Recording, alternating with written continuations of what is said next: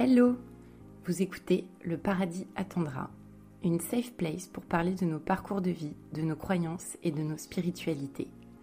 Si vous appréciez ce travail et que vous souhaitez soutenir le podcast, mettez 5 étoiles sur les plateformes d'écoute et parlez-en autour de vous.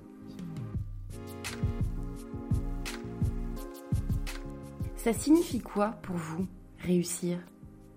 Dans le film de 1967, Le lauréat, Dustin Hoffman joue un jeune homme enfermé dans un carcan familial, universitaire, professionnel et même sexuel.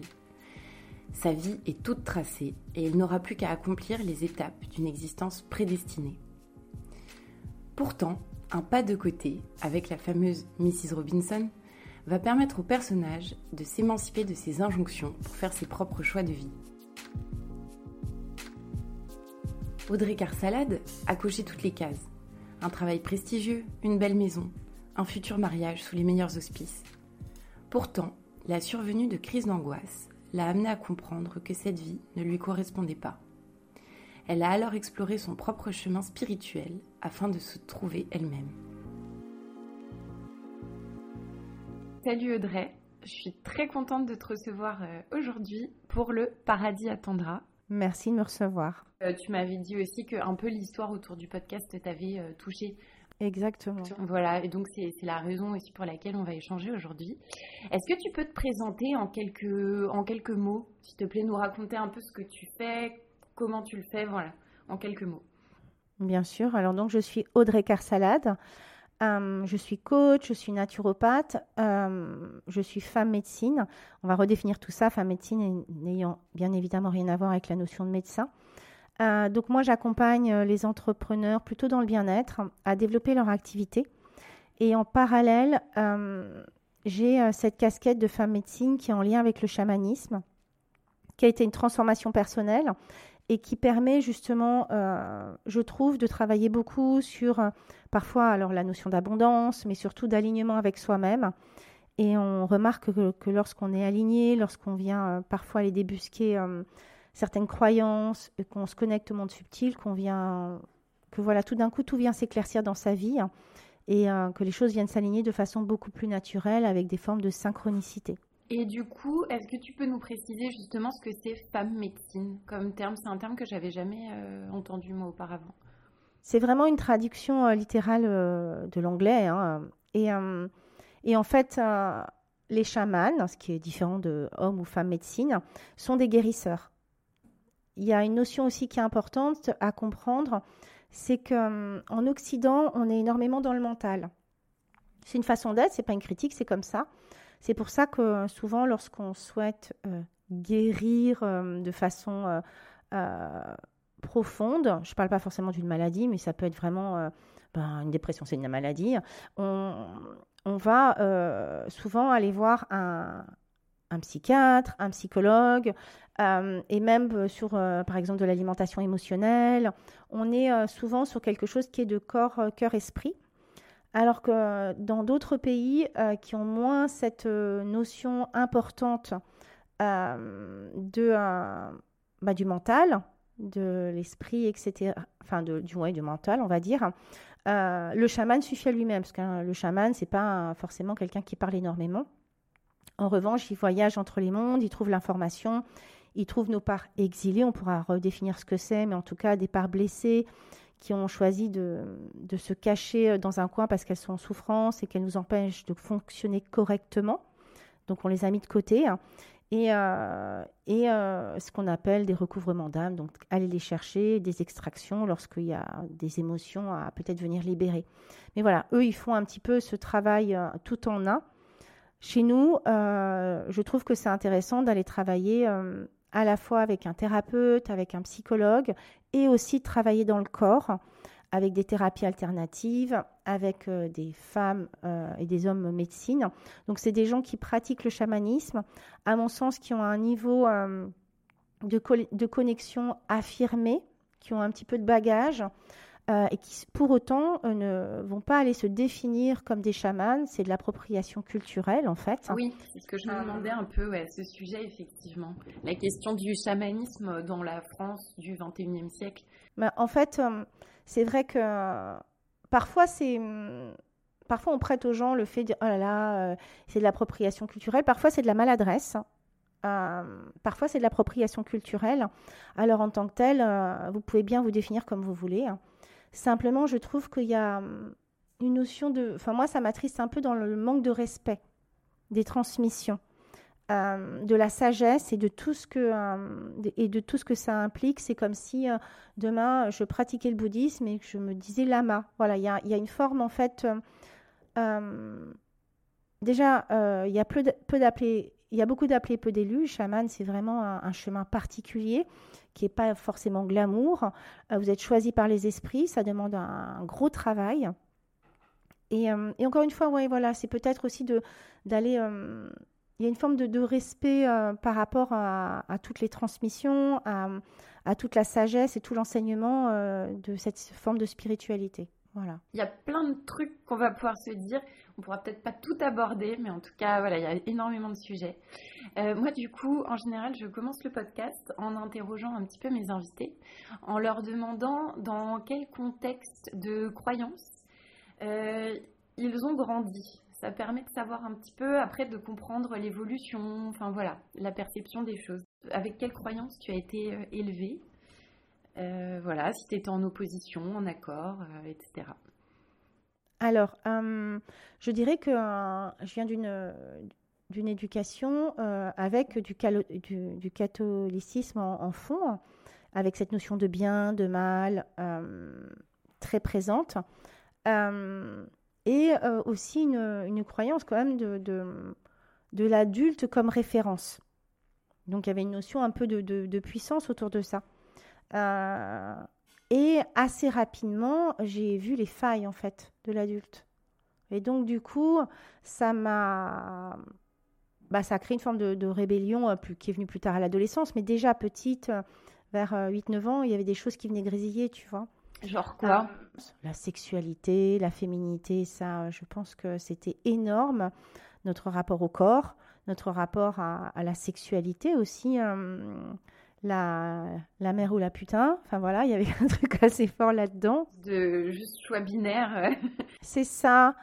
Euh, et de non-dialogue. Euh, on n'avait pas accès à des podcasts, on n'avait pas accès à des réseaux sociaux, on n'avait pas accès à Internet, en fait, et donc, euh, et donc on n'avait pas accès à l'info. Et c'est pas dans la bibliothèque où tu allais trouver euh, euh, des choses libérées sur le désir, sur la sexualité, sur le plaisir. Donc, donc voilà, donc ça, c'est c'est des, croyances qui ont, qui ont aussi marqué un peu, tu vois, mon enfance. Donc en fait, ce que, ce que tu nous expliques, c'est que tu proviens d'un milieu euh, plutôt euh, catholique. Et euh, enfin moi je sais aussi, hein, j'ai une partie de ma famille qui est catholique de Bretagne, etc., où il y a une espèce de, poids hyper lourd sur tout ce qui est un peu bah, péché originel, le corps c'est un peu honteux le voilà même même enfin moi je sais que dans ma famille et mes arrière-grand-mères etc même la coquetterie était perçu comme quelque chose de déjà un péché. Même euh, voilà un peu de maquillage, c'était déjà euh, quelque chose de, mal vu. Et c'est vrai que c'est des choses, euh, bah, si on parle aussi, tu sais, on peut parler de transgénéalogie, de choses comme ça, de transmission aussi. je pense que c'est des croyances qui infusent dans des familles assez, assez fortement. En tout cas, toi, c'était ton cas. Oui, après, il y a une. Déjà, nos, parents ont fait au mieux. Euh, avec l'éducation qu'ils ont eue, euh, je trouve qu'il y a eu un bond en avant euh, énorme hein, sur la femme. Il était temps parce qu'on avait une place prépondérante, on a été brûlés et, on, se réhabilite. mais je, crois que oui, voilà, c'était pas simple à, des femmes qui n'avaient pas cette liberté de pouvoir l'expliquer en fait. donc c'est aussi simple que ça. Et moi, je je garde plein de, choses qui euh, très jolies du, catholicisme, euh, la notion de bienveillance. Enfin voilà, il y a des choses qui sont très belles. Simplement, j'ai hum, un peu de mal avec cette notion de bien et de mal qui enferme les gens hum, et qui condamne. Alors, en même temps, euh, le prêtre était aussi, j'y repensé la dernière fois, c'était un, peu le, psychologue à l'époque. Tu pouvais venir te confesser. Te libérer de, de ce qui te pesait. Enfin, c'était quand même quelque chose d'assez extraordinaire parce qu'à l'époque, ça n'existait pas en fait. On n'avait pas non plus toute cette liberté de venir se décharger de, de, formes de culpabilité. Alors c'était avec des jeux où ça lui Il y avait, il y avait un petit côté punition quand même, punitif. Voilà. Mais quand même, donc je crois que dans, dans, dans chaque chose, il y a, il y, a des, il y, a, il y a hum, des belles, il y a des choses chouettes qui vont nous parler et peut-être il y a des choses qui nous parleront moins. Et, hum, et c'est peut-être peut la différence entre la religion et la spiritualité, tu vois. Mais hum, je ne euh, je, rejette pas en bloc euh, euh, le, catholicisme parce qu'il a, été une base de construction comme une autre. Et après, je ne suis pas d'accord avec tout. Mais voilà, ça ne m'empêche pas d'avoir une forme de respect euh, par rapport à, cette religion. Hein. Oui, tout à fait. Non, mais c'est très clair en tout cas. Et du coup, donc par rapport à ces croyances, on va dire, euh, un peu concrètes du catholicisme, etc., est-ce que toi, tu as quand même tiré une croyance un peu plus vaste en Dieu ou pas du tout justement, ou ça t'a fait réfléchir, ou ça t'a où tu t'es mise en opposition? Je sais qu'à l'adolescence, il y a beaucoup de gens aussi qui, d'un seul coup se disent non, mais en fait, euh, ça c'est pas possible, c'est pas vrai. Enfin voilà. Là, comme ça, je saurais pas hum, quoi te dire. Je pense que ça m'a imprégné. Euh, d'avoir une forme d'ouverture à quelque chose de, non palpable. Euh, qu'après, euh, j'ai refermé les portes comme beaucoup de monde à l'adolescence pour rentrer dans le moule, etc. Mais que je crois que ça m'a donné une forme, une forme d'ouverture. Moi, je, dirais que ça m'a donné une forme d'ouverture. Après, effectivement, il y avait y a des, certaines choses que j'ai rejetées parce qu'elles ne me parlaient pas. Et je fais aussi ça, hein, la liberté de penser. Hein. C'est expérimenter des choses, voir si elles nous font sens. Et si elles ne le font pas, euh, peut-être les mettre de côté, garder euh, les choses qui nous font davantage sens.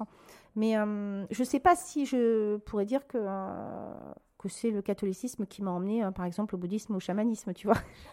J'en sais rien. Je, je, pense, je pense que c'est davantage... Alors, il y a ça, peut-être, hein, une, forme d'ouverture d'esprit par rapport à, à l'univers, à un Dieu, alors on, met ce qu'on veut derrière. Euh, mais je dirais que c'est surtout les expériences et euh, les chocs de vie qui m'ont amené à me poser et à, et à ouvrir d'autres portes. D'accord. Euh, je pense que c'est vraiment ça. Hein. C'est un moment, c'est souvent le cas, entre guillemets, malheureusement, c'est quand il nous arrive vraiment un truc qui nous pète à la tronche, qu'à un moment, un choix vient à nous de sombrer ou de ou de voir ça comme une opportunité euh, de mieux se connaître, mieux se comprendre et là d'aller découvrir plein de pépites en nous. Euh, mais voilà, c'est, euh, je, crois que c'est ça qui a, vraiment fait le switch parce que moi, effectivement, la, la, la religion, elle est, elle est sortie de ma vie à l'adolescence vraiment déjà un peu avant parce que parce que j'étais pas d'accord avec le fait de, de tendre l'autre joue. Enfin voilà, il y avait des choses qui n'étaient pas du tout ok pour moi, quoi. Hein. Donc, euh, donc euh, il y a eu des remises en question et de l'éloignement par rapport à par rapport à, la religion. Hein. Et du coup, donc tu parlais de, moments un peu euh, jalons comme ça dans l'existence où d'un seul coup justement, soit on se pose les bonnes questions, on essaye d'avancer en fait pour faire du sens pour nous-mêmes soit on sombre. Toi, est-ce que tu as, vécu des épisodes un peu de ce type-là? Est-ce que tu serais OK de nous raconter ça? Ou en tout cas, ce que ça a révélé chez toi, ce que tu as découvert? Moi, le plus. Euh, je me suis construite à un moment euh, avec, euh, avec vraiment cette espèce de leitmotiv de je crois ce que je vois donc euh, très très très cartésien. Donc c'est pour ça que je comprends parfaitement euh, l'énergie des gens qui disent mais qu'est-ce qu'elle raconte Parfois même moi, parce que j'ai beaucoup d'autodérision, quand je m'écoute parler ou quand je fais euh, des directs avec des, avec des copines où on a cette sensibilité pour la spiritualité, parfois j'ai des fous rires, hein, parce que je me dis si la personne que j'étais s'écoutait il y a 15 ans, je dirais, mais qui est cette personne, tu vois Ce qu'elle raconte. Hein. Donc, ça demande une ouverture d'esprit. Mais euh, moi, euh, j'ai vraiment essayé de construire cette vie euh, selon des codes extérieurs. Je crois qu'il y avait aussi une croyance, mais qu'on a beaucoup, c'est qu'on se construit par rapport à l'extérieur. On se construit par rapport au bon point, par rapport à la note de la maîtresse, par rapport au fait d'être la meilleure, ou en tout cas d'être aimée. Et aimer nous donne de la valeur. Et du coup, on part du principe que la valeur est extérieure et non pas intérieure. Et on est énormément à se construire sur ce, principe-là. Hein. Euh, si je suis jolie, si, euh, si on me regarde dans la rue, euh, mais si on regarde trop, alors là, clac, je tombe un peu dans justement la catin. Mais si on me regarde pas, c'est que je suis pas désirée. Est-ce que j'ai des amis? Est-ce que voilà, j'ai besoin d'une reconnaissance et de trouver une place sociale. Donc il y a des choses qui sont très saines là-dedans. Mais en même temps, en parallèle, on va se construire sur un modèle extérieur. Donc ça veut dire que la structure interne, elle n'est pas stable et que donc on est très perméable à des événements extérieurs. Donc moi, j'ai fait le choix de me construire avec une checklist de ce qui pour moi était la réussite. Donc j'avais un travail dans une maison de luxe, j'avais un amoureux que je trouvais très beau et très séduisant. Euh, on venait et, euh, il venait de me demander d'acheter une maison avec lui. Et au moment où il l'a fait, je me souviens que j'étais complètement partagée entre yes, enfin. Ouais. ça, ça va être le check. Voilà. Enfin, euh, parce que c'était une, relation quand même assez conflictuelle. Donc enfin, j'arrive à mon but et en même temps une détresse de sentir que je m'enfermais. Il y a eu un truc, un espèce d'instinct intérieur, sauf que j'ai pas écouté cette petite voix. Je me suis dit non, c'est dans mon check, c'est dans ma to-do list de, de, ma notion de réussite. Euh, et donc, voilà. Et donc j'y vais. Et le lendemain, en fait, j'ai développé des crises d'angoisse qui m'ont duré sept ans. Donc euh, les crises d'angoisse, pour ceux qui connaissent pas, une partie de notre cerveau qui prend une la qui prend le dessus sur l'autre et qui nous met dans une alerte. C'est comme si on était, euh, on était dans une alerte maximum, donc on est dans un stress maximum. Et euh, ah, donc on a les mains moites, on a la, tête en étau, on a le cœur qui s'accélère. Et j'ai envie de résumer, on a l'impression qu'on va mourir. C'est un peu ça. On hein. est vraiment. Les gens qui font des crises d'angoisse, ils disent j'ai l'impression que je vais mourir. C'est ça. On est dans une forme où on va vraiment crever. Et donc, euh, c'est bien, évidemment impressionnant pour les autres et encore plus pour nous-mêmes parce qu'on on est proche de sombrer dans, une forme de folie. En tout cas, on a cette peur hein, de mourir comme ça en plein milieu de la rue, dans une réunion. Ça vient impacter euh, tout votre champ. Et donc, pour ne pas avoir de crise d'angoisse, vous, vous réduisez au fur et à mesure votre champ d'action. Donc, si j'ai peur parce que je prends l'avion, ben, comme c'est insupportable parce que je vais mourir, je ne prends plus l'avion. Et puis après, ça se transforme à je prends plus le métro, euh, je prends plus l'ascenseur et je sors plus de chez moi. Donc à un moment, ça devient un enfermement total en fait. Exactement, c'est un enfermement total. Et, euh, et donc, euh, bah, j'ai dû aller, euh, j'ai dû aller tout simplement voir un psychologue. Et déjà pour moi, c'était énorme. Pour moi, c'était les fous, les gens qui allaient très très mal, qui allaient voir un, un psychologue. Donc j'y suis allée, ça m'a permis effectivement de vider mon mental. Encore une fois, en Occident, on a besoin euh, d'intellectualiser, d'aller comprendre ce qui se passe. Euh, j'y suis quand même restée sept ans, donc c'est long. Euh, j'allais mieux, simplement j'avais encore des crises d'angoisse et c'était toujours pas réglé quand j'ai terminé ma psychanalyse en fait. Et du coup, j'ai recommencé à sombrer parce que vivre sous condition, c'est quand même très compliqué. Euh, euh, et, en fait, un, jour, j'ai euh, atterri chez une thérapeute qui faisait plein de choses. Moi, je comprenais rien. Je, pense que je, vais me raconter que j'irais voir un marabout, donc pas loin, mais j'ai vu quand même beaucoup de personnes pour essayer de, me sortir de ça. J'avais toujours une petite voix intérieure qui me disait Audrey, tu verras un jour, tu les remercieras. Alors, c'était aussi un leitmotiv pour me tenir parce que ça dure un petit peu quand même, on va pas se mentir. J'en rigole, mais c'était quand même très très dur. Euh, et, en fait, euh, cette personne, en trois séances, elle m'a sorti de, mes crises d'angoisse. Donc, je peux avoir de temps en temps de l'émotion, avoir peur d'en faire, mais je n'en fais plus jamais. Euh, et donc, elle faisait donc thérapie. Parfois, ça, on ne sait pas ce que ça englobe, mais elle faisait de la kinésiologie. Elle travaillait sur mon corps avec de l'énergétique. Elle faisait de la naturopathie ce que je ne savais pas du tout ce que c'était. Et elle avait un tambour, donc euh, elle devait clairement euh, faire du chamanisme, et elle parlait à des gens qui n'étaient pas dans la pièce. Donc pour quelqu'un cartésien comme moi, il fallait vraiment que je sois au bout du rouleau.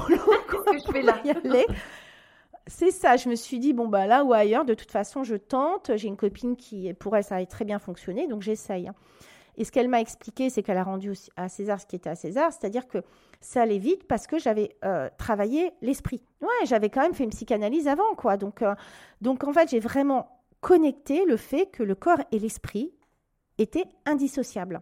Et que donc je pouvais mentalement avoir tout euh, vidé il fallait que ça passe dans le corps, parce que j'avais des mémoires dans mon corps de trauma, de réminiscence de, de crise d'angoisse. Donc mon corps, il réagissait quand même encore en autonomie et que j'avais besoin, en fait, de travailler dans le corps. Donc je crois que c'est la première fois où j'ai entendu parler de naturo. J'ai même pas fait attention, en fait, mais c'est venu dans un coin de ma tête. Et ça, ça a été un changement radical parce que j'ai retrouvé ma liberté. D'accord. Donc du coup, ça a été un switch. Par rapport aux crises d'angoisse, tu veux dire que d'un coup, tu t'es libéré de ça et quand même, c'est vrai que c'est fou. C'est énorme. 7 ans de crise d'angoisse. C'est énorme. C'est comme si vous avez un plat pendant 7 ans et qu'un jour, vous pouvez remarcher. quoi. C'est énorme. Et encore, euh, bon, euh, enfin voilà, c'est pas pratique un plat, mais, euh, mais voilà, là, c'est vraiment un truc énorme qui, qui switch. Et du coup, j'ai fait un voyage en Afrique, qui est vraiment une terre on dit que c'est vraiment le berceau de l'humanité, je connais vraiment à l'origine en fait. Et je me suis rendu compte que j'allais très bien, que simplement, effectivement, ce que ma vie ne me correspondait pas, mais que moi j'allais bien. Donc du coup, bah, j'ai switché euh, tout, ça m'a donné l'élan de changer. Donc euh, j'ai fait une année sabbatique, euh, je suis partie dans le sud de la France, j'ai tout quitté derrière moi, sachant que je ne reviendrai pas. Et je me suis posée enfin pour moi et j'ai commencé à chercher ce que c'était mes passions, ce que j'avais envie de faire. Donc la naturopathie est venue à moi. Donc la naturopathie, pour ceux qui ne connaissent pas, c'est une médecine ancestrale. Donc c'est une médecine qui existait avant la médecine moderne que l'on connaît, qui est une médecine qui est euh, non pas basée sur le symptomatique, j'ai mal à la tête, je prends un, médicament, mais qui va vraiment essayer de comprendre euh, la personne dans sa globalité et qui va venir essayer de rééquilibrer. Donc elle vient en complémentarité, elle vient euh, avant la maladie, elle peut l'accompagner en parallèle du, du médecin. Et c'est vraiment quelque chose aussi qui nous reconnecte, qui nous reconnecte au fait de, soin de, prendre soin de nous avec l'alimentation, que notre corps, bah, il a quand même besoin d'un minimum pour fonctionner, avec l'activité physique et toute la gestion des émotions qui est énorme. Et c'est aussi une... Et je crois que quand on commence à se reconnecter à soi-même, alors on ouvre une porte. Tout d'un coup, euh, parce que enfin je prends soin de moi, euh, je peux aussi euh, prendre soin des autres et je peux m'ouvrir peu à peu à plein d'autres choses. Et aussi parce que tu retrouves cette énergie justement de, enfin, de te dire que par exemple même si ta vie ne te convient pas, tu sais que toi tu vas bien, que tu es euh, forte et que donc tu peux prendre les décisions qui sont justes pour toi, j'imagine. Et puis quand il se passe un changement aussi brutal où tout d'un coup vous avez plus de crise d'angoisse, je crois que ça ouvre un monde d'émerveillement. Moi j'ai été curieuse de tout. Euh, par hasard, après c'était que des synchronicités, du coup je me suis ouverte à, fond. Hein. Euh, j'ai rencontré, euh, j'étais à une cérémonie bouddhiste pour le nouvel an tibétain et ce que ce qu'a dit le lama m'a bouleversée. Et j'aimais beaucoup, j'aimais beaucoup parce que justement, dans ses enseignements, c'était très libre, c'est-à-dire qu'il nous invite à nous poser et moi, j'étais en plein questionnement sur ma vie et euh, il nous proposait d'expérimenter. Donc, il nous donnait des enseignements. Il nous disait, mais ne, me, croyez pas sur parole, expérimentez. Et pour moi, c'est ce qu'il me fallait. Je ne voulais surtout pas être dans des dogmes. Euh, c'est ce, qui, ce qui avait posé problème auparavant. Hein. Euh, je voulais pas être dans des dogmes, je voulais expérimenter. Expérimenter le fait de me donner davantage d'amour, que je pouvais, par exemple, avoir une forme d'exigence envers les autres, mais parce que j'étais très exigeante envers moi-même. Donc de recommencer à regarder ces effets miroirs, enfin, ça a été une vraie transformation euh, interne qui m'a fait toucher du doigt un bonheur absolu. Je me sentais chanceuse, euh, je me sentais euh, heureuse dans ma vie. Enfin, c'était, je, j'avais des cœurs qui sortaient de partout, quoi. Et du coup, à partir de là, bah, ça continue d'ouvrir des portes jusqu'au moment où ça découle sur le chamanisme, tout simplement. Hein. Ça me rappelle un petit peu, euh, pour en dire deux mots rapides, hein, mais mon histoire en fait euh, avec euh, la méditation. En gros, j'étais une personne, je suis toujours, mais moins, très très angoissée. J'avais beaucoup beaucoup de mal à vivre à l'extérieur. Enfin, tout était un peu souffrance en fait. Mon rapport au monde était, était souffrance. Et c'est vrai qu'un jour, j'ai découvert la méditation et en deux, trois séances de 15 minutes, j'ai senti d'un seul coup comme si euh, j'étais beaucoup plus détendue, beaucoup plus distante. Et là, je me suis dit, mais c'est fou, il y a un truc à creuser. Et c'est vrai que suite à ça, j'ai passé plusieurs années un peu de, bonheur, un peu béat, d'avoir senti cette libération vis-à-vis d'une angoisse qui en fait me, me terrassait. Je m'en rendais même pas vraiment compte, mais euh, et, c'est vrai qu'il y a cette espèce de phase où tu sens que tu te libères quand même, que presque tu ouvres les yeux.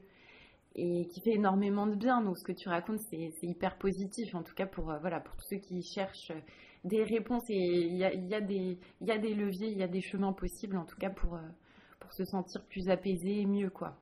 Alors la méditation, parfois c'est trop pour les gens, ils n'y arrivent pas. C'est vrai que c'est génial. En fait, l'idée, si on essaye de, de revenir à quelque chose de pragmatique, c'est de mettre le cerveau sur off c'est mettre le cerveau sur off, parce que ce cerveau, euh, il a tendance à nous emmener euh, vers la fin du monde. Et du coup, on rumine sans arrêt les mêmes pensées, ça devient des zones de stress interne. Et la méditation, la relaxation, la sophrologie, l'EFT, qui est une, technique de libération émotionnelle, euh, c'est des formes pour vraiment venir libérer ces émotions et les remettre à leur juste place. Donc il y a aujourd'hui pas mal de possibilités qui existent. Et c'est vrai que parfois les gens n'arrivent pas à se poser. Alors on dit euh, souvent que, allez, il faut, méditer 10 minutes, et si tu n'y arrives pas, il faut méditer une heure. Parce que ça a bien prouvé justement la force de ton mental et le besoin de te poser. Moi, j'avais du mal au début. Hein. Et puis, j'avais besoin de comprendre. Donc, ceux qui ont besoin de comprendre, parce que j'avais ce côté cartésien qui restait, euh, les bénéfices de la méditation et la philosophie un peu bouddhiste.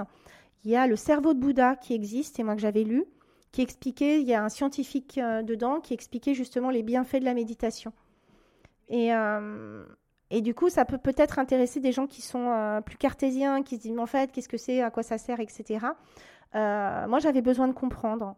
Et du coup, bon, maintenant, aujourd'hui, hein, j'ai lâché le besoin de comprendre. Maintenant, je, je, vais à ma boussole interne, savoir si c'est juste pour moi. D'accord, mais c'est complètement différent. En tout cas, effectivement, ce que tu expliques, c'est que euh, l'aspect scientifique de certains, certaines études qui ont été faites, notamment sur Mathieu Ricard, hein, qui est un moine bouddhiste euh, euh, assez connu français, sur le cerveau, sur, alors je ne sais plus quelle partie du cerveau, etc.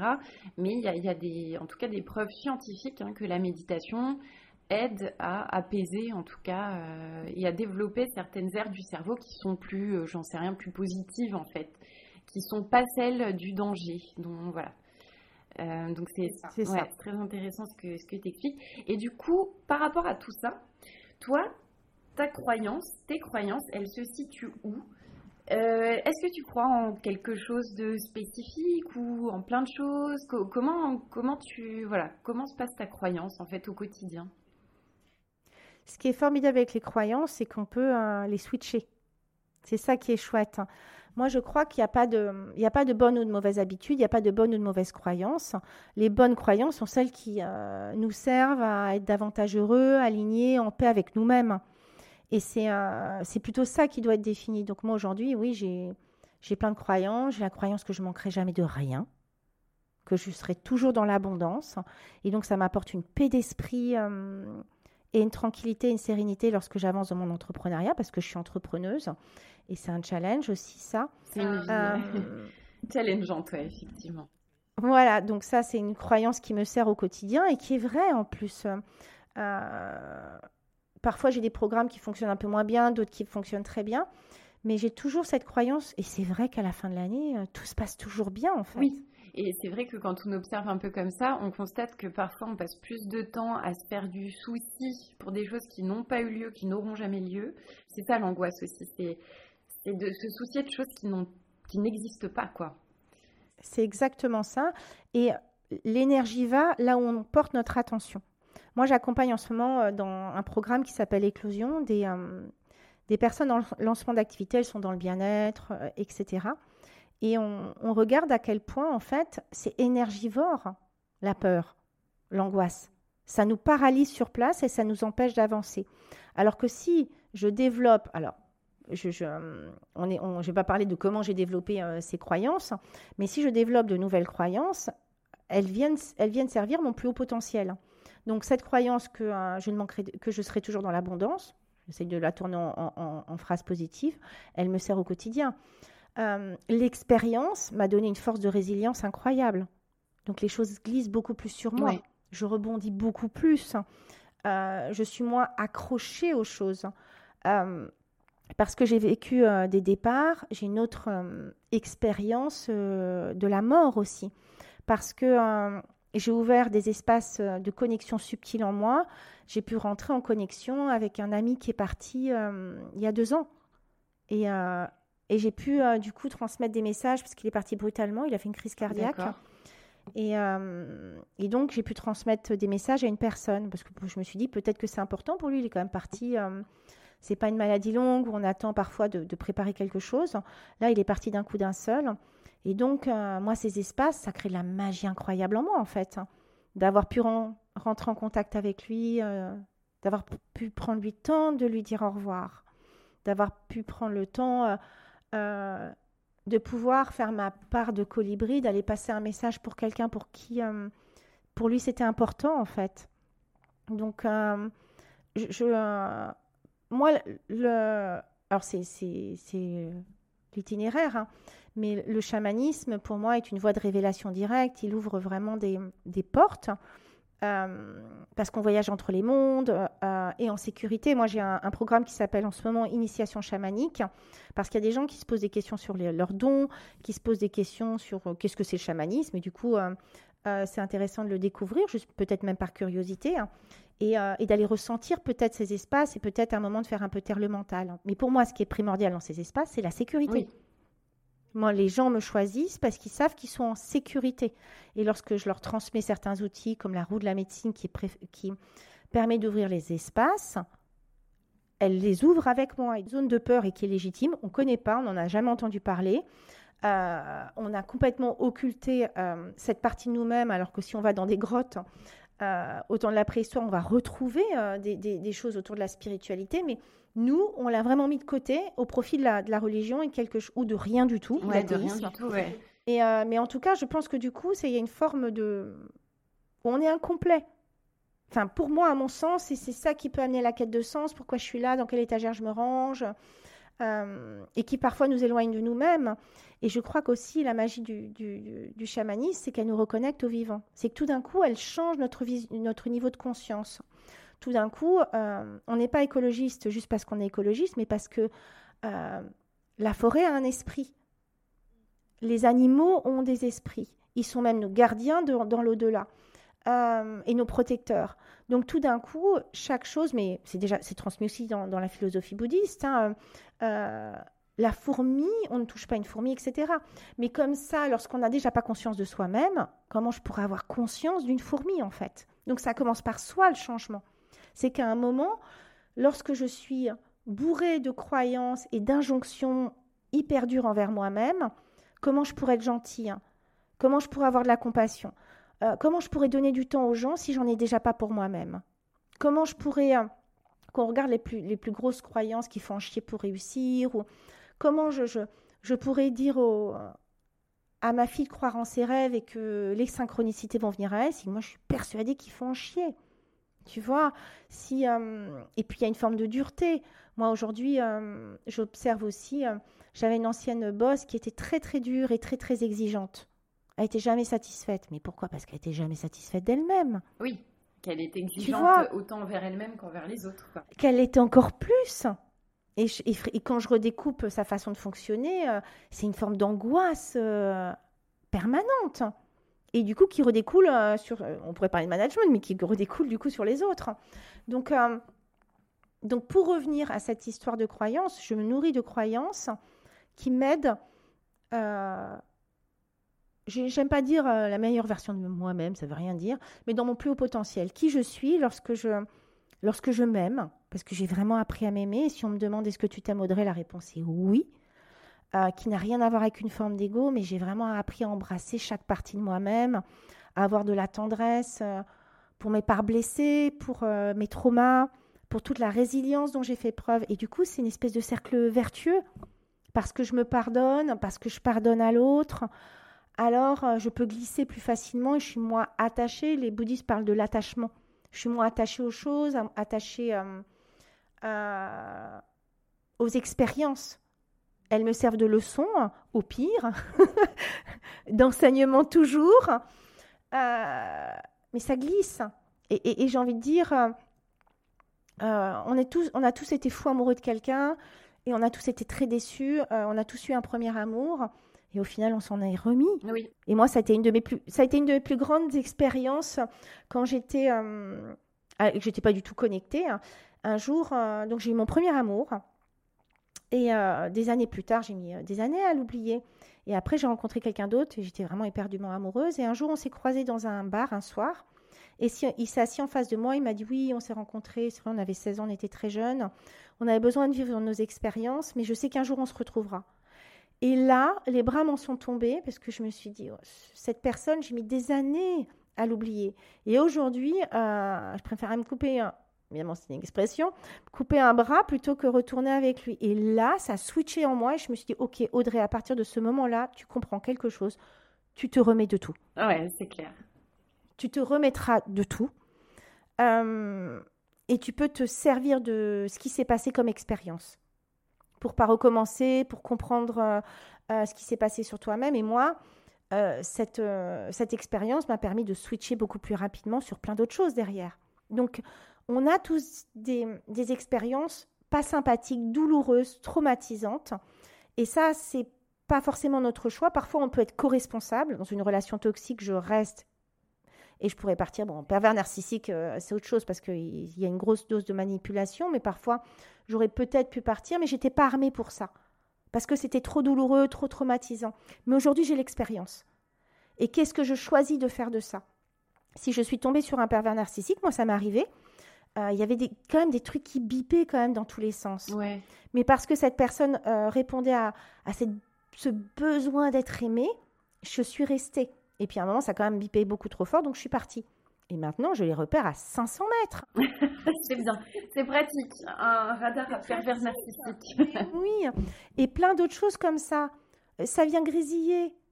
Sauf que souvent, on n'écoute pas sa voix intérieure, on ne se fait pas confiance, on ne croit pas en soi on pense qu'on mérite pas mieux. Et j'ai cette boussole intérieure. Est-ce que c'est, est-ce que c'est pas ok? Ah tiens, là je sens que ça grésille. Hein.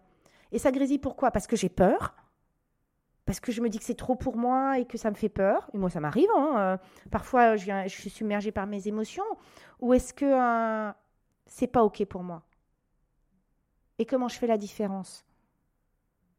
En apprenant à se connaître. Et il y a plein d'outils aujourd'hui, plein de, plein de choses. Et, et le chamanisme travaille sur la puissance personnelle. Moi, je trouve que c'est la voie royale pour travailler sur son intégrité, sa puissance personnelle. C'est énorme. Ça vient nous recentrer. Euh, je, trouve vraiment le chamanisme fabuleux. Hein. Je, reconnais. Non, non, mais c'est cool, c'est très intéressant. Du coup, est-ce qu'on peut en savoir juste un tout petit peu plus euh, concernant les pratiques chamaniques, justement, qui permettent un peu de s'empouvoirer, comme on dirait, pour faire un néologisme euh, qui, font que justement on est peut-être mieux ancré dans, notre corps, plus, on se sent plus responsable de notre vie, etc. Il y a, des aspects au chamanisme comme ça qui développent ce, cet angle. Alors le chamanisme, déjà aussi ce qui est intéressant parce que euh, j'ai euh, rencontré une personne qui a fait le lien finalement, euh, lui, il, s'est formé en. Donc, il s'appelle C. Michael Smith. Je l'ai interviewé dans un de mes podcasts. Le dernier, euh, C'était pas le dernier épisode, justement C'est le dernier, c'est Michael, c'est le dernier. Et donc, euh, il est psychologue clinicien de la méthode Jung. qui, et il fait le lien entre le chamanisme et finalement la, psychologie jungienne. Pardon, le, le nom m'échappe, mais je vais pas dire n'importe quoi. Parce que pour le coup, ce n'est pas mon métier d'être psychologue. Et euh, ce que j'aime beaucoup dans, le chamanisme, c'est qu'on va travailler les plus belles parts de nous-mêmes, comme le travail de l'ombre dont parle Carl Jung, qui est le travail des, parties qu'on n'aime pas beaucoup, qui nous font honte, qu'on a mis sous le tapis. Et, euh, ce qui est merveilleux, c'est qu'on se rend compte que euh, lorsqu'on vient travailler sur ces parts d'ombre, la jalousie, l'envie, euh, la radinerie, enfin voilà, toutes ces choses qui font partie de, tous les êtres humains en plus. Euh, simplement, par moments, c'est déséquilibré chez, certaines personnes.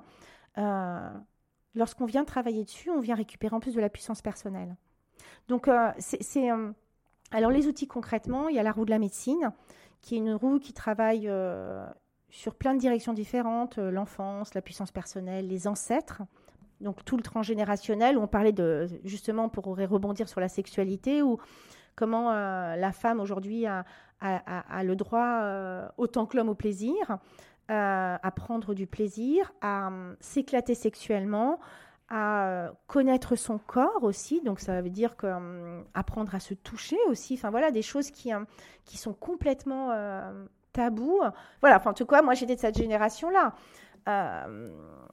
Et il y a des, d'ailleurs, je remercie beaucoup Sex and the City à l'époque pour ceux qui ont pu connaître parce que c'était aujourd'hui bon, il y a plein de choses qui existent hein, de, bien plus trash, mais c'était à la fois drôle et quelque part aussi euh, informatif, sur, euh, sur la sexualité avec des nanas qui s'assumaient complètement au niveau sexuel euh, et qui étaient voilà et qui nous faisaient marrer et qui nous ouvraient des portes sur des vibromasseurs, des trucs qu'on connaissait absolument pas. Enfin voilà des choses quand même on connaissait pas ces trucs là.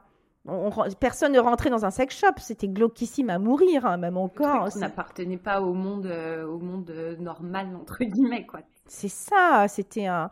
Et puis euh, rentrer dans un, dans un sex shop, faut quand même. Euh, bon, je sais pas quoi il ressemble aujourd'hui, hein, parce que c'est pas trop ma, ma, tasse de thé, mais bon, fallait être motivé, quoi. C'était quand même assez glaucos, la cabine. Euh, bon, voilà, moi j'ai des, des, images, du coup, des croyances autour de ça où j'ai pas. C'était pas très sexy, quoi. Hein. Bah, pour rester un peu sur le sujet des sex toys et de toutes ces choses-là, il y a beaucoup de marques aussi. Le marketing, quand même, c'est pas mal emparé de ces sujets-là pour en faire justement des choses beaucoup plus bon, bah, à la fois accessible à tous, mais aussi euh, bah, notamment euh, générer moins de méfiance, notamment chez les femmes, etc. Je pense qu'il y a des boutiques qui sont beaucoup plus sympas et voilà. Y a, Tant mieux. Hein. Mais, mais c'est bien aussi, de toute façon, c'est clair que c'est un mouvement de la société. Encore une fois, ça nous botte, ça nous botte pas. J'ai pas du tout envie, bah, j'en achète pas en fait. Mais du coup, tu vois, c'est le libre arbitre. Euh, donc voilà, je sais pas pourquoi j'ai dérivé sur, euh, sur la sexualité, mais c'est parce que et, je trouve ça génial. On parlait d'empouvoirment, enfin du fait de prendre un peu aussi la main sur euh, son existence. Et je pense que quand tu parles de sexualité, c'est parce que c'est vrai que bah, la sexualité, c'est quand même la symbolique aussi beaucoup, surtout dans les années précédentes du patriarcat. Et, et, le fait de ne pas assumer d'avoir une sexualité ou de pratiquer un certain type de sexualité, c'est c'était vraiment considéré euh, obligatoire. Enfin voilà, je pense que la libération des femmes notamment et leur un peu prise de pouvoir, même si encore du boulot, elle passe aussi par là, quoi. Et puis reprendre sa sexualité, c'est, euh, alors moi j'aime pas trop l'empouvoirment, j'ai vraiment du mal, mais c'est euh, aussi récupérer sa puissance personnelle. Hein. Mmh, ouais. C'est qu'à un moment, il y a autour de, la sexualité, on pourrait parler de, la, de, l'énergie sexuelle, la, enfin, la kundalini, etc. Il y, a, il, y a, une énergie vraiment qui se déploie à l'intérieur de soi, qui, euh, qui est aussi intéressante sur le plan énergétique, vibratoire. C'est, vraiment aussi une, une découverte de qui l'on est dans sa, dans sa totalité, avec pourquoi pas le fait que ça ne me plaise pas. Bien sûr, il n'y a pas d'obligation, mais c'est vrai que, en tout cas, l'énergie euh, sexuelle est une énergie de vie, de fait. Complètement. Ouais, complètement. Euh, alors, bah, du coup, je vais. On parlait Eros, on va parler un peu plus Thanatos. Euh, je voulais savoir la mort. Donc, on revient à des sujets un peu moins, un peu moins fun, mais la mort pour toi, qu'est-ce que qu'est-ce que c'est ou est-ce que tu as une idée euh, Est-ce que tu ne sais pas du tout Enfin voilà. Pour moi, c'est un passage, mais c'est juste un passage.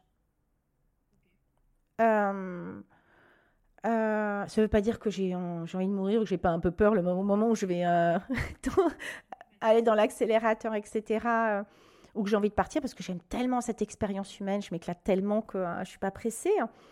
mais en tout cas, pour les personnes qui sont parties et pour avoir expérimenté des, des, sorties de corps.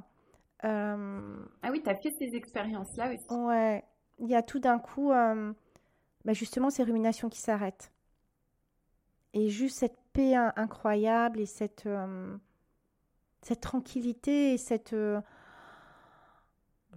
ce bonheur absolu. C'est euh, parfois d'ailleurs toute la problématique des gens qui sont très branchés spiritualité, c'est que c'est tellement notre âme, elle a qu'une seule envie, c'est de retourner là-haut, c'est la paix, c'est et du coup on peut être un peu perché parce que c'est quelque chose de vraiment en tout cas, moi, c'est ma vision. Hein. Euh, je crois que c'est ma vision couplée à mon expérimentation. Donc, c'est encore là, euh, que les gens qui nous écoutent euh, expérimentent par eux-mêmes. Et du coup, pour être rentré en, connexion avec des défunts, du coup, j'ai une autre lecture. Ça m'a pas empêché de pleurer pendant six mois ma chienne qui est partie, comme mon meilleur ami. Voilà. Mais aujourd'hui, j'ai. Je, me dire qu'aujourd'hui, euh, il est euh, un de mes guides, et qu'il est présent, et peut-être sans toutes les croyances et les bullshit qu'il avait à, l'époque, mais qui reste que c'est la pure essence de lui-même, et que euh, je n'ai qu'à l'appeler pour qu'il soit là, et qu'il est toujours là, et qu'il sera toujours présent pour moi. Il y a une forme de, paix qui, peut s'installer. Ce qui, est problématique, c'est qu'on est humain et qu'on a une notion d'attachement. Et c'est ça qui, euh, tu vois, et j'en parle avec beaucoup de tendresse et beaucoup de respect. Euh, et j'essaye d'y aller sur la pointe des pieds parce que je, connais euh, ton histoire, mais je, je crois qu'on arrive à toucher du doigt de temps en temps et de savoir que cette personne, elle sera toujours présente pour nous. Et qu'il suffit de fermer les yeux et d'ouvrir son corps, son cœur et son corps et de sentir. Je, crois qu'il y a quelque chose de, merveilleux. Et pour, euh, voilà, pour la petite blague, de dire en plus, bon, il n'y aura pas ces, vieilles habitudes qui finalement ne plaisaient pas trop à l'époque. Bon, ça, c'est pour faire la touche d'humour. Il y a, les, bons côtés sans les mauvais, quoi. Voilà. Non, mais c'est très, très fort ce que tu dis. Et c'est vrai que. Alors, je ne sais pas si, euh, si c'est forcément des notions d'énergétique ou de choses comme ça. En tout cas, moi, ce qui est sûr et qui me semble ressentir aussi bah, vis-à-vis de mon père, hein, comme euh, tu le mentionnais, c'est sa présence, en tout cas en moi, euh, tout le temps. C'est-à-dire que, euh, aussi parce que c'est mon père, mais je pense que quand c'est un ami ou quelqu'un d'autre que tu connais par cœur, en fait, même si cette personne n'est plus là, tu sais ce qu'elle va te répondre à tel moment si tu as une question. Tu sais euh, pour, enfin, ce qu'il va te conseiller quand tu as un problème. Et en fait, c'est, oui, comme si cette personne était toujours là, effectivement. Et quand on en a besoin, on peut faire appel. C'est une personne ressource. Et puis, il y a le mental de Ah, mon père, euh, il m'aurait dit là, il faut faire ça. Oui, bien sûr. Donc ça, c'est le côté cartésien, parce qu'on le connaît par cœur quand même, tu vois. Et il y a le côté aussi parce que je laisse cette porte ouverte, il peut continuer à me, à me guider. Et là, c'est cette connexion justement euh, qu'on pourrait dire l'intuition, ou tiens, euh, tout d'un coup, je pense à ça et mon père, il m'aurait dit ça. Mais là, tu es en lien déjà, en fait. Il y a la notion d'habitude, mon père, je sais que, euh, par exemple, mon père, il est, euh, n'avait pas forcément fait des tonnes d'études et donc il nous a poussé à faire des études. Et euh, il nous répétait régulièrement, c'était pas un grand, c'est pas un grand parleur, mais il nous, répétait régulièrement et je m'excuse auprès des caissières. À l'époque, il me disait dring dring, il faisait le bruit de la caisse enregistreuse que les gens n'ont pas forcément connu. Et en gros, si tu travailles pas, si tu fais pas d'études, tu seras caissière à présu. Quoi. Bon voilà, c'était son grand truc. Voilà, et c'était sa forme euh, humoristique, euh, bon, euh, pas forcément fun, mais du coup, moi, j'ai ce drink, si j'entends drink drink, c'est le réflexe Pavlov. Je sais que c'est mon père, avec ses angoisses de cotisation de retraite, ses points retraite, ces trucs comme ça, et là, j'ai une liste qui défile. Donc ça, voilà, c'est le réflexe de Pavlov, parce que c'était sa manière, parce que de, je pense, de ses croyances, il avait dû beaucoup se battre parce qu'il n'avait pas forcément fait beaucoup d'études, pour arriver à grimper les échelons et pour bien gagner sa vie et qui nous souhaitait quelque chose de plus facile. Et qu'il avait pris euh, cette métaphore, euh, voilà, telle ce qu'elle est, pour euh, voilà, nous pousser, nous pousser à, faire des études, persuadé dans sa croyance que études égale stabilité, CDI, etc., etc. Et donc salaire convenable. Bref. Donc ça, c'est le cartésien. C'est les réflexes Pavlov. Et après, le reste, c'est cette connexion. Et plus je crois, c'est ça qui est magique, plus je crois qu'il peut avoir une connexion, plus j'ouvre la porte. Le tricky thing, que moi je remets euh, souvent en cause, c'est que parfois, je vais demander la réponse, mais je suis tellement omnubilée par la réponse, au lieu de laisser venir à moi les synchronicités, que ça arrive peut-être dans un ou deux jours, que c'est mon cerveau qui va me donner la réponse. Tu vois ce que je veux dire? Et c'est toute la difficulté entre l'intuition et, euh, et notre mental qui répond. Et donc, si je veux une réponse, euh, l'idée c'est de lâcher et d'attendre quelques jours, quoi. De lâcher et d'attendre quelques jours. Bon à savoir pour tous ceux qui attendent des réponses. Euh, il y a un lien en fait que tu fais et, je pense qu'il est très intéressant, surtout à notre époque. C'est le lien euh, finalement entre spiritualité et intuition. Ou finalement, ce qu'on appelle spiritualité, j'ai l'impression, hein, de plus en plus correspond à quelque chose, en tout cas que chacun porte en lui, euh, dont il fait l'expérience et on va dire dont il tisse les fils un peu lui-même en fonction de ce qu'il va euh, lire, euh, les gens qu'il va rencontrer, les expériences qu'il va faire. Et, ça, ça crée une espèce de filtre aussi quand même, mais qui est une intuition personnelle. Est-ce que tu, tu, vois quand même le lien de plus en plus, j'ai l'impression, évident en fait entre la spiritualité et l'intuition personnelle? Dans la mesure où en fait, il n'y a plus, comme tu disais, enfin, les grands dogmes religieux, ça existe toujours, il y a des gens qui sont croyants de ces choses-là, mais en tout cas pour la France, j'ai l'impression que c'est quelque chose qui est en train d'éclater complètement, et où chacun crée son, propre écosystème de, croyances un petit peu. Enfin, je sais pas qu'est-ce que tu en penses en fait. En fait, si tu lis toutes, que ce soit les religions ou les euh, formes de spiritualité, toutes ont un, pas un seul point commun, mais vont revenir à dire que tout, tout est en toi et a toujours été en toi. je pourrais te citer, je l'utilise justement dans l'initiation chamanique au départ, où je liste euh, judaïsme, tous. C'est en toi, quoi. Mhm. Jésus, enfin, tu vois, Dieu est en toi, l'univers est en toi, etc. Et donc, euh, à partir du moment où tout est en toi, ça veut dire que les réponses sont en toi. Donc, ton intuition, euh, ta souveraineté, euh, ta boussole interne, peu importe, c'est en toi. Et ce que j'aime beaucoup dans la spiritualité, c'est que justement, elle est, euh, elle rejoint à connecter à quelque chose de plus grand, euh, l'univers, Dieu, tu mets ce que tu veux autour, et elle te relie à une forme de source.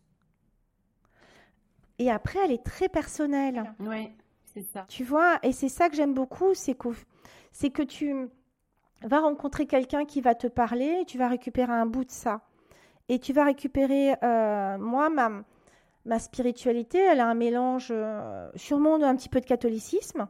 Il doit, sûrement m'en rester un petit peu, tu vois. En tout cas, c'est possible.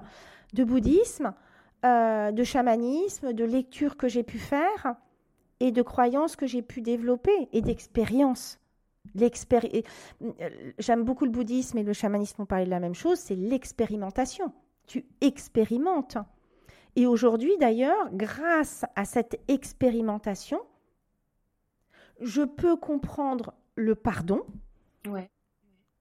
Et je peux commencer à entendre le catholicisme qui dit tant l'autre joue. Tu vois, parce que j'ai pousser ailleurs que, oui, euh, quand ton ennemi fait du mal, tant l'autre joue, moi qui me dis, attends, plein délire, quoi, tu vois, avec cette notion de qui est cette personne et dans quel état est son cœur, que pour moi, on, a tous un cœur euh, merveilleux. À la base, après, il, vient, il est entaché de croyances, de blessures et qui nous pousse parfois à agir de façon, mais dans quel état le cœur de cette personne pour qu'il puisse agir ainsi, penser ainsi? Et donc, si tu arrives encore à monter d'un cran, je ne dis pas que je dans l'autre joue, hein, du coup, si tu arrives encore à, monter d'un cran, ça veut dire que tu arrives à comprendre la souffrance de l'autre. Et donc, ça ne veut pas dire qu'il ne doit pas être puni, ça veut dire que, que, que dans son monde, c'est horrible. C'est un, un, monde noir, quoi. C'est un monde triste, c'est un monde... Les gens ne sont pas méchants par nature, en tout cas, je ne pense pas qu'on est méchant. On évolue euh, dans un milieu euh, qui, est le, qui est le terreau euh, de, de pour certaines personnes de, de, changements majeurs. Et donc, si tu arrives à monter d'un cran, et moi je ne suis pas là-haut, hein, alors oui, c'était dans l'amour absolu. Tu tends l'autre joue à l'autre parce que tu as une forme d'amour tellement fort que ça passe au-delà de ton petit ego. Je dis pas que j'y suis, hein. je, précise. Moi, quand on me fait du mal, je vais travailler sur le pardon parce que c'est un lien énergétique. Hein, ne pas pardonner à l'autre, ça nous maintient dans un lien. Et c'est dur hein, de, pardonner. Justement, dans l'épisode de podcast, euh, Michael, il explique cette notion de, de, pardon, euh, de compassion de ce niveau de compassion qui est une compassion qui est de l'ordre du spirituel, hein, vraiment. Donc moi, je n'en suis pas à ce niveau-là où je vais laisser ces gens dans, dans ma vie me polluer. Il en est hors de question. Euh, euh, mais vraiment, j'essaye de travailler sur le pardon. Un, parce que c'est libérateur pour moi. Pardon, mais je vais commencer par moi. Parce que sinon, ça me maintient un fil à la patte et que ça me permet d'être beaucoup plus légère et ça me permet de développer une forme de compassion et cette compassion vient nourrir mon cœur d'amour. Euh, même en étant très selfish, ça revient toujours à soi. Quand tu crées de la merde, tu récoltes de la merde, vraiment, et ça vient entacher qui tu es. Quand tu fais des choses et que tu sais que c'est pas cool, ça vient entacher tes filtres, hein, c'est ce que les, les, enfin, les, bouddhistes appellent les voiles, les voiles karmiques, hein. enfin les voiles en tout cas. Hein. Euh, et quand tu, tout d'un coup, euh, moi, pourquoi je m'aime, c'est parce que j'ai développé tous ces trucs-là et c'est venu nourrir mon cœur et l'apaiser de ces souffrances, amener la résilience, amener la joie, etc. Et donc ça me nourrit. Mais si je suis entourée de cinq personnes négatives, ben, ça va pas être possible, quoi, en fait. Mais là, dans, ce que tu expliques, en fait, euh, euh, c'était ma question suivante, mais en fait, tu as répondu tout au long euh, de notre échange. C'est finalement en quoi la spiritualité, au-delà d'être donc une intuition, une croyance, représente aussi un outil pour mieux vivre. Parce qu'une fois que tu ouvres la bonne porte, tu peux quand même être relativement en paix avec certaines choses. Et ça, pour un être humain, c'est ça n'a pas de prix. Tellement c'est bien de pardonner, d'être en paix, de voilà. Qu'est-ce que qu'est-ce qu'on cherche nous tous en tant qu'êtres humains? Être heureux. Ok. Donc la spiritualité euh, est une voie pour nous permettre, je ne dis pas que c'est la seule, hein, mais c'est une voie pour nous permettre à trouver davantage de bonheur. Point. Et sur un truc très clair et très euh, et qui en tout cas invite chaque personne à aller euh, creuser de son côté en fonction des, affinités qu'il a, mais en tout cas, voilà, à, lire des textes, à écouter des gens. Euh, et voilà, toujours bien sûr dans un souci aussi d'être bienveillant envers soi-même et bienveillant et tolérant envers les autres, évidemment. C'est le leitmotiv. Hein. Euh, pour moi, il faut que ça sonne juste pour vous. Si ce que je suis en train de raconter ne vous parle pas, vous passez au suivant, quoi. C'est pas parce que c'est peut-être pas ok, c'est pas le moment, et puis juste parce que c'est pas votre vibration et que ça vous parle pas, c'est ok. Hein. Euh, on va tous finalement à un moment dire la même chose, mais pas avec les mêmes mots, pas avec les mêmes croyances.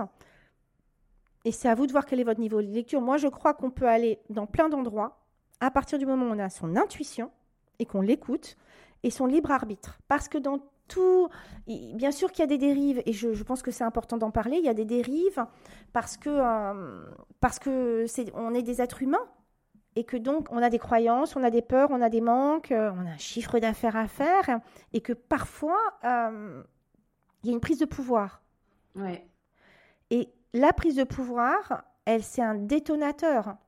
Si vous ne pouvez pas. Euh, moi, j'accepte que les gens disent que je suis leur mentor, mais il y en a même une qui m'a dit que j'étais son guide spirituel. Ça s'est venu sacrément me challenger parce que pour le coup, je trouvais que c'était un peu. Bah, enfin voilà, quoi, ça me mettait dans une position euh, que j'aimais pas trop parce que ça me demandait un alignement constant. Or, je suis dans une expérience humaine comme tout le monde. Euh, et je lui ai dit, écoute, tu choisis la vibe. C'est par contre, euh, je t'invite à garder ton libre arbitre. Ouais. Et moi, ce qui m'intéresse, c'est de rendre. mon animal totem, c'est le jaguar. Le jaguar, il, fait le travail de l'ombre. C'est l'animal qui travaille sur la puissance personnelle. Donc, ça, ce qui m'intéresse, euh, alors bien sûr qu'on m'écoute et que ça fasse sens, ça me fait plaisir hein, parce que je me décarcasse quand même à faire des, trucs et que voilà, ça vient me nourrir, ça vient nourrir sur le fait que je suis sur la bonne voie et que ça parle aux gens et que donc ça a un intérêt ce que je fais. Mais ce qui m'intéresse, c'est que les gens retrouvent leur puissance personnelle, qu'ils apprennent à dire oui, qu'ils apprennent à dire non, qu'ils apprennent à savoir ce qui est bon pour eux, qu'ils apprennent à transformer leur part d'ombre en part de lumière et qu'ils arrivent à marcher leur parole. Et ça, c'est vraiment la, une citation amérindienne que j'aime beaucoup, hein, de vraiment euh, ne pas confondre l'ego avec la puissance personnelle et que la puissance personnelle ne peut être sans l'intégrité. Ouais. Et donc, vraiment, j'invite les gens à, rester sur cette boussole interne et si pour l'instant elle est un peu vacillante et qui doute, à aller en tout cas auprès de gens où ils se sentent en confiance pour venir développer leur puissance personnelle parce que ce sera le libre arbitre majeur de est-ce que c'est OK, pas OK pour moi. Et à partir de là, je peux aller faire euh, des expériences. Mais vraiment, il y a cette... Et partout, hein, dans tous les domaines, il y, a, il y, aura des, prises de pouvoir ou des tentatives de prise de pouvoir. Et c'est une expérience humaine. Donc, il y a des dérives. Et donc, ça demande à, écouter sa boussole. Et si pour l'instant la boussole est compliquée, euh, à, euh, suivre les gens sur Instagram. Moi, suivez-moi si ça vous inspire. Voyez si ça sent juste pour vous. Ton Insta, donne-nous ton Insta, tiens, que, les gens qui nous écoutent puissent. Audrey Carsalade. Et euh, voyez ça vibre pour vous. vous regardez les témoignages. Et après, commencez par un petit truc, et puis vous regardez, et puis de fil en aiguille, vous suivez le chemin si ça vous, a, si ça vous inspire. Et si à un moment, euh, ça vous inspire plus, il y a d'autres personnes qui pourront vous accompagner sur le chemin. Hein. On, tout est en nous, en fait. nous, donc je m'inclus un peu dans la boucle, on est juste là pour révéler des choses qui sont en vous. Mhm. Mais tout est en vous. C'est hyper juste et c'est vrai que c'est important que tu rappelles quand même que, euh, évidemment, euh, le monde spirituel actuellement, il y a beaucoup, beaucoup de choses qui se passent. Euh, du coup, il y a beaucoup d'acteurs aussi qui sont là. Il y a aussi des dérives et qu'il faut, quand on entame des démarches un peu de recherche comme ça sur nos croyances, etc., avoir quand même une base relativement solide de nos valeurs, de ce qui nous fonde et de, des choses qui comptent pour nous ou non, pour pouvoir aussi mettre certaines limites, parce que malheureusement, on entend aussi des, situations qui sont très border. Pour moi, il y a l'intégrité de la personne et sa capacité à tenir l'espace. À tenir l'espace, mais c'est pour n'importe qui, hein, que si vous êtes débordé par les émotions, votre thérapeute ne soit pas complètement décontenancé en face. Euh, et donc, ça veut dire aussi euh, tenir dans les espaces subtils. Moi, euh, ce que je propose, c'est parce que je tiens l'espace et je sais qu'il ne se passera rien à l'intérieur. Parce que les, gens peuvent prendre peur. le, plus grand, le, plus grand problème, c'est la peur. Parce que la peur, elle, attire la peur. Et, voilà. donc, et donc, on travaille à sécuriser les espaces. C'est la base. Sécuriser les espaces. Et donc, il y a deux lecteurs. C'est ce que la personne, vous sentez en sécurité et ce que vous la sentez dans sa puissance personnelle et dans son intégrité. Et la troisième chose, c'est est-ce que ça vous parle, ce qu'elle raconte et ce qu'elle propose? Et bien évidemment. Très bien. En tout cas, ce triptyque qui nous permet aussi de, savoir comment euh, pouvoir avancer sur ces sujets-là sans se mettre non plus en danger. Euh, moi, j'avais une toute dernière question qui sera très rapide euh, parce qu'on arrive bientôt à la fin du, podcast. moi, je voulais savoir si tu pouvais nous donner un ou deux petits conseils très rapides pour une personne qui traverse justement un moment de doute, un deuil, une période difficile. Euh, voilà, qu'est-ce que, qu'est-ce que tu pourrais recommander à cette personne de lire, de faire, de... Euh, voilà. Quelle serait l'une des premières choses que cette personne pourrait euh, mettre en place? Déjà, la première chose, c'est de, je dirais, de ne pas refouler les émotions. Parce que bien évidemment que le, que le départ d'un proche, que une situation traumatisante, c'est un choc et ça a besoin d'être libéré et qu'il n'y a rien de que euh, les émotions qui sont refoulées, ça fait des exilés, donc départ de nous-mêmes non autorisés et après ça, ça, ça a des, des, conséquences dans tous les domaines de notre vie, dans nos relations amicales, intimes, dans notre travail, enfin voilà. Donc la première chose, je dirais de et de se faire accompagner à venir libérer ses émotions. Mais vraiment, surtout pas de les refouler. Vraiment, c'est.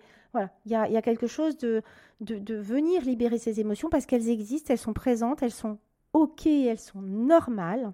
Et parfois, elles nécessitent un accompagnement. Et on a le droit de pleurer, en fait. C'est complètement OK. Un homme ou une femme. Euh, et je crois que vraiment, de, de parce que sinon, c'est un détonateur, enfin, c'est une bombe à retardement. Donc, il y a vraiment ça de d'accueillir vraiment ces émotions avec toute la vulnérabilité que ça, euh, que, ça comporte. Ça, c'est la première chose. Et, euh, et la deuxième chose, commencer à, avancer sur ce chemin. Et puis à un moment, de voir comment on peut transmuter ça.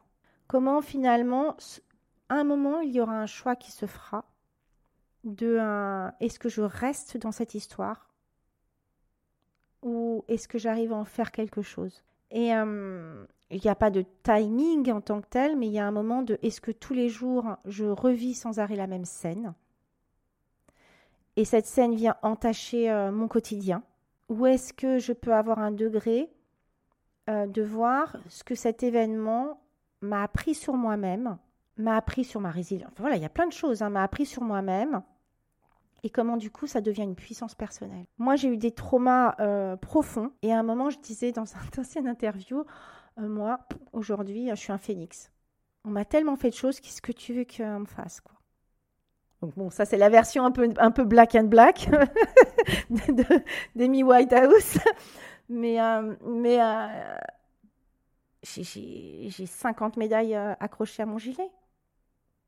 Parce que chaque événement, je ne dis pas que je les ai transcendés en deux minutes, hein, je ne suis pas du tout en train de dire ça. C'est une puissance personnelle que j'ai développée incroyable. Et, et, souvent, j'ai ce retour de Oh, toi, tu as confiance en toi, etc. Mais, ces expériences m'ont aidé à comprendre que hein, j'avais beaucoup plus de puissance que je ne pensais, beaucoup plus de capacité de résilience, beaucoup plus de capacité à rebondir. Donc, ces expériences m'ont permis de devenir la personne que je suis aujourd'hui. Et, euh, j'en ai vécu des sacrément euh, traumatisantes. Donc, euh, et pour parler un petit peu au niveau psychologique, c'est Gwenaëlle Percio que j'avais interviewé, enfin, que j'ai interviewé, son podcast sort prochainement, qui parlait que la problématique n'était pas tant ce qu'on avait vécu, mais la façon dont on était accompagné. C'est-à-dire que ce qu'on a vécu, c'est un choc, donc ça restera là. Mais c'est est-ce que la personne, elle est prise en charge directement? Est-ce qu'elle a des personnes ressources? Est-ce qu'elle a... Moi, quand j'ai un, choc, un truc vraiment, je peux, vous, je, peux, je peux vous dire que pendant 15 jours, mes potes sont au courant. Je les appelle et je ressasse le truc. Je libère. Ouais, tu parles quoi Je libère à fond.